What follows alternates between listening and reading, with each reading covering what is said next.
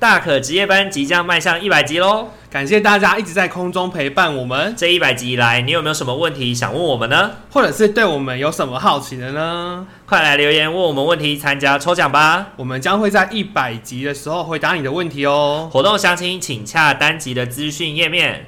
快来一起参加吧！耶、yeah!！大可职业班生日快乐！生日快乐！一百集了。我是大可，我是阿明，欢迎收听巫师与麻瓜的废话时间。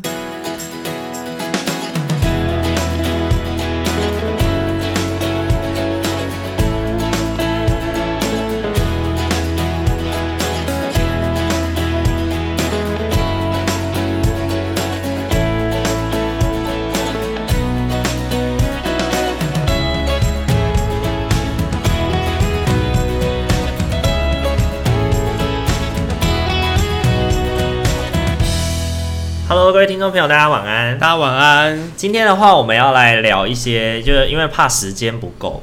对，就是、啊、怕我们聊太聊的太太开心，就是、oh. 对我怕时间不够，所以我们就直接进入主题。好，直接进入主题，开始 主题。对，今天的话呢，如标题所说呢，其实呃，我们想要站在两个社工的立场，今天有点巫师与麻瓜的废话时间，不讲废话的那个感觉，震惊时间。对对对对，震惊看名词，业配。好，没有，又又开始又开始讲一些有的没的。好，今天的话最主要想要聊一聊的是我们在两个。呃，两个社工的立场来看待，像现在因为疫情嘛，台湾因为疫情的关系，所以其实很多社工的服务，既有的服务都被迫要有一些转型，比如说可能面访啊，或者是家访啊，就要改成电访，或者是视讯会面，对，视讯会面。哎、欸，那阿敏，你们在呃，就是工作上面，你们现在有什么东西是有调整成，就是从面访变成？就是电访或者是视讯视讯的。如果说他是安置的孩童的话，嗯，我们就会基本上就是改电访或者是视讯。对，因为我们也不可能去机构找他啦。但假如说他其实就是社区的小孩的话，在住在家里原生家庭里面，那我们评估是没有太大的一些安全的议题的话，我们就也会用电访去跟他们做讨论。嗯哼，哼，就不一定要是，你一定要面访。所以，如果你们评估他的安全的危机状况比较高的话，还是会面访嘛？对啊，还是会面访。然后会有就是督派案的督导去协助筛选，他会设定说这个可能有面访需要，那我们就是社工一样要用面访，但就是还会提醒你说要做好一些安全措施啊，戴有口罩啊，然后眼镜啊之类，或是有防护液可以使用。嗯，嗯，这个就是 for 那个就是接电话的社工嘛，对不对？就值班的社工，对不对？不是不是，就是我们平常在。上班的时候，可能今天哦进进了一案的，那下派给社工去做调查，或者是去做访视嘛，那他就会评估说这孩子有有没有要面访的必要。哦，就是在你们上班的时间的时候，上班时间接到的案件啊，调、嗯、查的案件是调查的案件。可是哦，可是如果他派案的话，就是会以当下有社工在不在办公室为。拍案基础吗？还是轮到谁就是谁？哦，啊，如果你今天因为其他的事情外访，或者是去做别的事情的时候，你就等你回来再处理这件事。就二十四小时内访到啊，可能就变隔天要访到，就变成是最最最危急的状况是多安插了一个新的工作进来的概念。对对对对，最危急的话就是变成是隔日要访。然后拍案的督导就会告诉你说，他评估这个可以在疫情期间现在可以用电访，还是说觉得你要跑一趟这样子？嗯嗯嗯。哦，原来如此。我们会被告知。嗯哼哼。那有什么东西是你们现在还是维持在，就是一样持续要去带他，或者是持续要看到他的工作吗？开庭或是求那个就医。开庭或就医，对，比如说他有比较紧、比较紧急的，或是重大的疾病需要看医生的话，那我们一样是亲自就去接送他，带他去看医生。嗯。那如果这样开庭的话，基本上现在其实法院庭都已经取消了，或是延后。是。欸、不会取消啊，是延后。延后。然后我们就有些庭是特别的，比如说他那个庭可能就是已经召召集了很多人要同时开庭，或是这个嫌疑人本身是被关起来，他要把他就具体出来的，那我们就法官可能就会说，哦，这个庭召开。还是得开，就因为他可能涉及了很多人，好不容易抠起来，然后他可能那个被关的嫌疑人又被拉出来，从监狱拉出来，那我们就这个庭就召开。是是是，除了一些比较复杂的，其他基本上都会延后这样子。对，然后也有庭会变成是用视讯开。嗯哼，像我们最近就有孩子，他是有继续安置庭嘛，那法官跟这边就协调，就是用一个叫什么业务会议的软体，是，然后就是让。大家可以分散在不同地方就做开线上开庭。是，就法官可能还是在法院，书记官可能也还在那，也还在法院。然后他们就一样打字，然后我们可能我们可能就跟家长在那个机构里面。是，然后哎哎，在中在办公室这边的一个地方，是，然后小孩就会跟他们的机构一起。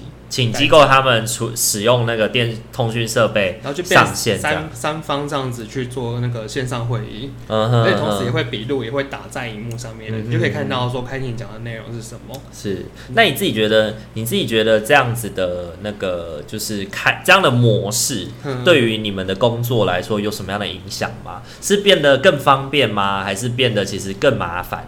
你觉得？我觉得一开始你不会用的时候，你都会觉得很麻烦，因为我们没有人这样使用过。是，然后都是随着那个使用过几次之后，我们就会问别人说：“哎、欸，你上次也这样用吗？那这次怎么用？你可能教我一下。”然后在使用过程中，就会突然觉得：“哎、欸，其实也蛮方便的。嗯”你就不用本人出席，也不用带着个案罗罗手拍拍照。那你就是可以大家约个不同地方，直接完成这个事情，就省了很多交通时间，省了很多交通时间，然后还等待啊什么的。是是是。那你觉得会因为这样子的关系，所以影响到你跟孩子的关系吗？比如说，呃，可能以前每个每两个月可能见一次面，嗯，或者是以前都会见面嘛，见面可能就会聊一些。呃，除了案情以外的事情，聊一些五四三，比如说安置的生活啊，什么有的没有的啊。但是可能却因为就是你可能没有办法固定去看他了，改成用电话，然后电话感觉就会有一点会碍于时间嘛，啊，或者是觉得说啊，可能也没什么好讲的，然后就草草的结束，会有这样的状况吗？如果是电话的话，可能就是对方会设定一个时间，比如说我们约面访的时候，不太会限制时间，可能跟他聊一个一两个小时都有可能。但如果电访的话，也许就会再被缩短，因为电话费问题啊。嗯、哼比如说机构说只要二十分钟之类，也是避免孩子会很长时间打电话。是。然后我就觉得，我就跟我就先想好说，到底跟他讲讨论什么重大的事情，等到真的那些重大的事情讨论完。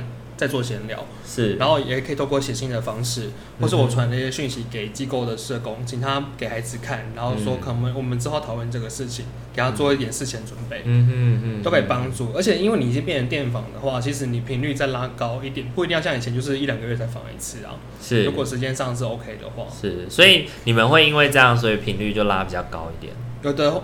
而且我觉得在安排上也蛮方便的，就不一定，因为我人不一定要到啊，我可能人就在家里或办公室，是我就可以直接跟一个社工约好说，哦，我等下下午几点可不可以跟这个小孩讲个电话，然后就哦约好就可以了。是是，对啊，因为就一样嘛，就跟刚刚讲的一样，就是他就是就是没有那个交通成本，对啊，然后联系上面也相对的比较简单。嗯，也比较简单，只要确定两个人的时间都可以，就可以讲上这通电话这样子。对啊，因为有时候我们的安置机构不是在本市嘛，就是在不同的县市区。那、啊、我、嗯、我我有时候有时候可能要去很远，两个个案，然后我人就要去某某叉叉县市。对，我就整天就是花那个时间。是，然后而且以前我们也没有，我们都觉得要面访，好像社工都很好像很习惯面访这个事情。是是，所以以前我们没有想说，哎、欸，对啊，其实你可以打电话。Uh. 然后那时候就像以前有讨论过，说电访跟面访又有不一样的感受的问题。对。然后现在就觉得，哎，电访其实很方便，我不用限制于我的距离啊，就是真的蛮蛮好用的。所以就你这样听起来的话，你目前觉得其实蛮，其实不太影响你跟个案的关系，嗯、反而因为方便的关系，所以你可以跟个案讲更多次的电话，有更多次的联系机会。就在约约，呃，对约，我觉得约面约电访比约面访还要容易，啊，嗯、对我觉得，嗯嗯嗯，我的感觉是这样。是，好，我们之所以今天会录这一集的原因，是因为之前大可就是朋友那边有呃给我一篇文章，是他翻译的，嗯、他翻译的文章。然后呢，它里面提到说科技产品使用对于儿少保护工作的一些帮助的，嗯、或者是它里面就有提到一个概念，叫做数位亲密感。对，嗯、我们透过数位关系，我们透过数位科技的连接，产生亲密感这件事情。对，因为我觉得很多人在疫情期间都会觉得说，因为疫情很多时候我们没办法出门，或是没办法好好的面对面的互动，其实丧失了很多连接感，丧失了很多人跟人之间亲密的连接感。但是其实从保护性工作，或者是从我们这些社工的工作上面来看，其实我们也看到了另一个可能性，我们反而因为。呃，疫情没办法面对面，省去了很多成本，很多交通上跟时间的成本，所以反而我们可以更多的时间跟我们的孩子连接，嗯，对，或者是透过一些方式来跟我们的孩子有一些比较自然的互动，对，比较自然的互动。那像那个文章里面其实就有提到说，比如说，呃，可能过去呢，我们在到一个儿少保的家庭里面去拜访的时候啊，可能因为家长都在，或者是照顾者，主要照顾者都在，所以孩子其实，在家长或主要照顾者旁边，他没有办法很好的跟你说他的感觉，或他在家里发生的事情，或者他最近的状况怎么样。嗯，对。但是因为数位化之后呢，我们跟孩子可以透过可能比如说 Line 啊，或是电话啊、视讯通话啊的方式聊的时候。孩子就可以找一个家长听不见的地方，然后来跟跟社工好好的聊聊天，跟社工聊一聊心里的话。对，然后另外一点，对于家长来说，可能我自己以前也蛮有这种感觉，因为以前在做寄养的时候，我们去到家里面跟寄养爸爸妈妈还有小朋友一起在客厅聊天的时候，多数时候那个问答的主体都是社工跟父母家长。对。对，反而就是会让小孩创造出一种感觉，是社工老师是来找我的爸爸妈妈的，他不是来找我的。对，然后另一种感觉是，呃，之前也很深会有种感觉，就是如果你想要跟孩子单独谈一些他的生活，或者是关心他一些状况的话，你要跟他单独的约到，比如说他的房间里面，或是什么的时候，那个互动感觉其实是有一种刻意的感觉，有一种不自然的感觉，就是好像觉得这样爸爸妈妈会有一点觉得。呃，我自己啦，我自己的观察，会有一点觉得说，是不是诶、欸，我们不能听啊，或者是什么啊，或者是诶、欸，孩子的事情其实我都知道啊，你其实没有必要直接问孩子啊，其实你问我就可以了，这样子的那种感觉，嗯、对，但是因为。我自己亲身的经验是，我刚刚在录影前录音前也有跟阿明分享这个经验，就是我以前有一个青少年的孩子，然后因为通常我们在寄养家庭，基本上青少年以下的小朋友，基本上我们是不会给手机的，对，因为他们基本上上下课都是这样爸爸妈妈接嘛。那因为那个孩子又比较特殊，他因为就是呃也已经高中了，所以他可以自己上下学，对。那因为通讯的需要，上下课通讯的需要，所以就让他配了一只手机，是可以上网的。对对对，可以上网的手机。然后我其实每个月都去拜访嘛，每个月都去拜访。可是，在那个拜访的过程当中，我会发现我跟孩子的距离其实是有的，因为呃，我们很多时候都是家庭的会谈，比如爸爸妈妈，然后青少年。三个人这样，然后再加我四个人一起来讨论他们最近发生的事情，家庭发生的事情，孩子发生的事情。那在那个状态之下，我其实有感受到孩子的压抑，虽然他还是很尽量的放开自己跟我聊一聊他生生活的事情，对，但是我还是觉得有点压抑。然后某一次因缘际会之下，我拿到了那个孩子的 line，嗯，对，然后我就用那个 line at，我就那时候用 line at 加了他的 line。对，然后后来加了他的 line 以后，我发现孩子的跟我的关系变得亲近了，变得更亲密了。对，嗯、然后他会他会去聊到说，他会去开始私下跟我聊说，哎，睡了吗？或者在干嘛？然后聊一下说，其实我以前发生过什么样什么样的事情，或者是跟我们调讨论一些。跟我讨论一些，就是诶、欸，我最近在学校的时候发生什么事情，其实我不太知道该怎么面对。然后说，诶、欸，那你有跟寄养爸爸妈妈讨论过吗？他说啊，我跟那个谁谁，我跟爸爸讲的话，爸爸一定会说什么样怎么样怎么样，所以跟他讲，我觉得没有用。对，然后就想说跟我讨论看看这样。那我觉得，因为这样的关系，因为这样数位的那个软体通讯软体的使用，我跟他的关系变得更亲密了。嗯，对，我跟他的关系变得更亲密了。然后后来他其实也有提到一个事情是，呃，他觉得我每次打电话到家里都是找爸爸妈妈的，不是找他的，因为我都打爸爸妈妈的手机嘛。嗯，对，所以呢，他会觉得那是爸爸妈妈的手机，即便是爸爸妈妈就是告诉他说，哎，大凯老师要找你，对，然后他把手机接过来以后，他仍然会感觉到说这台手机是爸爸的，不是我的。所以我不能够离爸爸太远，我不能够离爸爸太远，我不能够比如说把手机拿着我就走到房间自己对对对对对对，他觉得很奇怪，他会觉得很奇怪，然后爸爸也会觉得很奇怪，说你把我的手机拿去哪里？所以他也没有办法很放松的讲话，对。但是他有了自己的电话以后，我打给他，他就会觉得，哎，这是我的手机，所以你打来是要来找我的。嗯，对，所以他就可以很自然而然的跟我聊很多很多事情。那因为是我播出去了嘛，他不用付电话费，所以他就可以漫天乱聊，讲很多他想讲的。对，他就可以讲很多他想讲的。对，那这个是我自己看完这个文章以后，我感觉到其实因为数位系统的使用，那个时候还没有疫情，对，但是面访跟电访这两件事情，为我们的专业工作其实带来了一些跟孩子不同的连接感，是有别于有别于我们以前的那种，有别于我们以前那种，就是啊，一定要面访才能跟家长跟孩子建立好关系这件事情的想象。嗯，对啊，对啊，不知道你有没有这种感觉？我觉得其实没有一定要面访诶，因为后来我就是在工作中，我不是我们很常出门都在跑社区，所以跟很多家长可能会加赖，嗯，然后有些社区的小孩也跟他加赖，就发现说，因为有了赖之后，他们就不一定会，我不知道是大家可能不习惯打电话到办公室哎，所以有了加了赖之后，他们就更常会跟你主动联络，嗯。可能就有事没事，或是一些小小的问题，都会赖你一下，赖你一下，是不分白天晚上 都都有可能。可是你就会发现，哎、欸，对耶，他好像有有了赖之后，我跟他确实也比较常互动，哎，他愿意跟你说很多事情，甚至我也发现说，在电访过程中，可能因为他不会看到我这个人，我比较比较陌生的个案呢、啊，可能没有看到我这个本人，然后跟我在谈事情的时候会。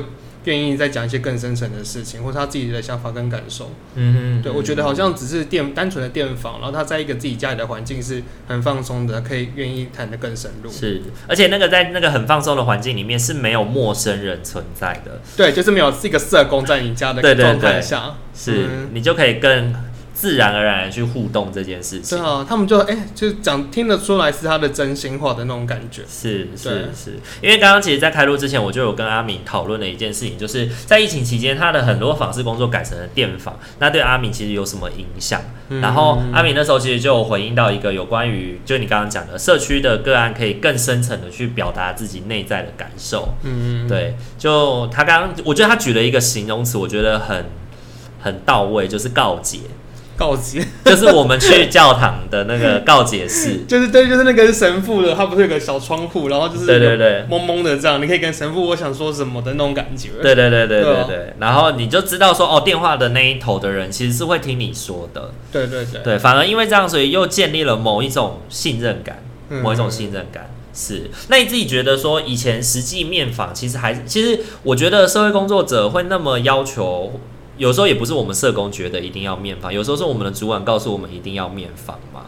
嗯、对，那其实面访它应该还是有一些它的好处啦。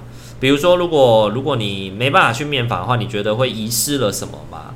我就没有办法观察说他，比如说他可能是呃，我没有看到孩子他生活的环境的状况啊，是好的是不好的，家里几个房间啊，然后经济状况没有办法判断、嗯、啊，包含说我没有办法看到本人的话，我可能没有办法判断他的一些肢体语言。有些肢体语言就是一个很细微的一个线索，嗯哼，或者一个讯息，是就是他紧不紧张啊，或者是他现在说话有没有支吾其词啊，就可能眼神飘忽啊，或者说他手可能自己在搓啊，在抠指甲啊，很紧张，就是展现很紧张，对对对，那个我就看不到，是，多顶多只能从他的声音去判断他现在是什么感觉。文章里面还有提到说，我们没办法面访，其实我们就没办法去像你刚刚提到的家庭状态，其实家庭状态不是只有这样子看而已，很多时候可能还会有味道。味道哦，对对对，对，可能还会有一些是视觉上面的，啊、视觉上面看不见的，还有其他亲属之间的一个互互动或是默契这样子，或者是听觉上面的，比如说我之前有一个有一个家有一个家是是那时候去拜访之前，对，去拜访之前从电话上面是听不出来他们家其实有一些噪音的污染的，但是去了他们家以后才发现说他们旁边有铁工厂，对，然后旁边有机轮工厂。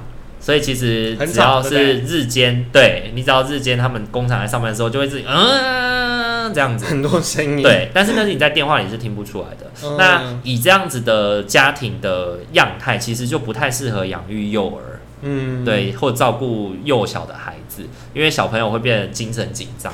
嗯，长期都有那种噪音的干扰，所以如果你没有去面访，其实听不到这些东西。然后你可能也会，可能比如说你也没有办法限制你的那个个案得要在什么样的地方跟你聊天。嗯，对，比如说像那个时候会听不出来，有一个很大的理由就是因为家长因为为了通话的品质，所以就找到一个比较安静的地方跟我聊，嗯，跟我聊他们家的事情这样子，就躲在厕所或仓库之类的，或者就去 Seven 啊。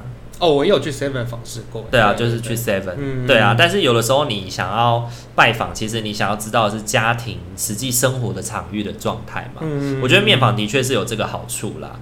对，但是现在改成电访，其实也有蛮多好处的，或者是你怎么去呃尽量的缩减这些，就是因为你看你面访，你面访你可以看到肢体语言啊，或神情或者什么。那如果你改电访的话，如果个案骗你，或者他很或者是紧张这些东西，你会改成怎么样去评估？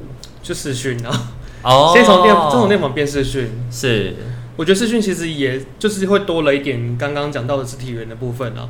我跟一个机构的孩子跟社工，我们在做讨论的时候，我们就是直接开视讯。嗯哼，对，然后就是变成是机构跟机构的社工跟孩子坐在一起，然后我就在另外一端跟他们用视讯的时候讨论事情，然后我也可以看到个案他的神情跟状态啊。包括那可能在擦眼泪什么，我就看到，就说你现在你在你在哭吗？还是在难是怎么为什么难过了什么的？是是，对，因为他如果只是用讲话和电访的话，我可能也不知道。嗯哼，对啊，所以后来就改成视讯这样子。对对对，刚好那天是视讯。是是是，嗯、然后如果在电访上面遇到个案，比如说，或者是你以前在面访的时候遇到个案有一些可能有说谎啊，或者是说辞反复的时候，你都会怎么去做？嗯、我就会在。多问几次啊！我还问，我除了他自己本人会问几次或面子之外，还会再问他身边的人啊，是。包含就是可能前端服务过他的社工，或是他的其他家庭成员，或是学校端呐，其他网络单位，嗯哼嗯哼，再多了解他讲的内容的真实性，就跟不同的人有做一点交叉比对的概念，对啊，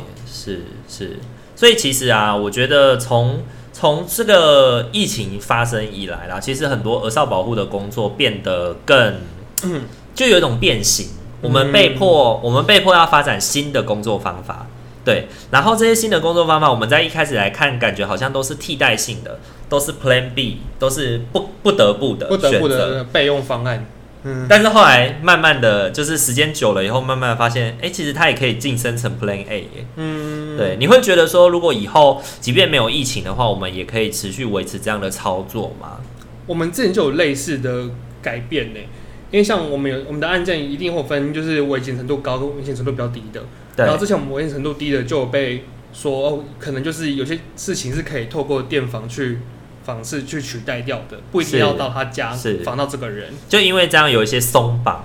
对对对，那那时候就是我们的，就我觉得那就算是当时的一个改变的。嗯哼，从一定要防到爸妈，跟一定要防到小孩，变成是哦，你可以防小孩，那爸妈打电话。是，对，就是我们在做危机评估的时候，还是会有一个列表的。对对对。可能比如说他符合什么什么样的状况的话，你还是要去面访会比较好。嗯。那如果没有以上这些状况的话，那就是先用电访的方式去做一个初步的评估。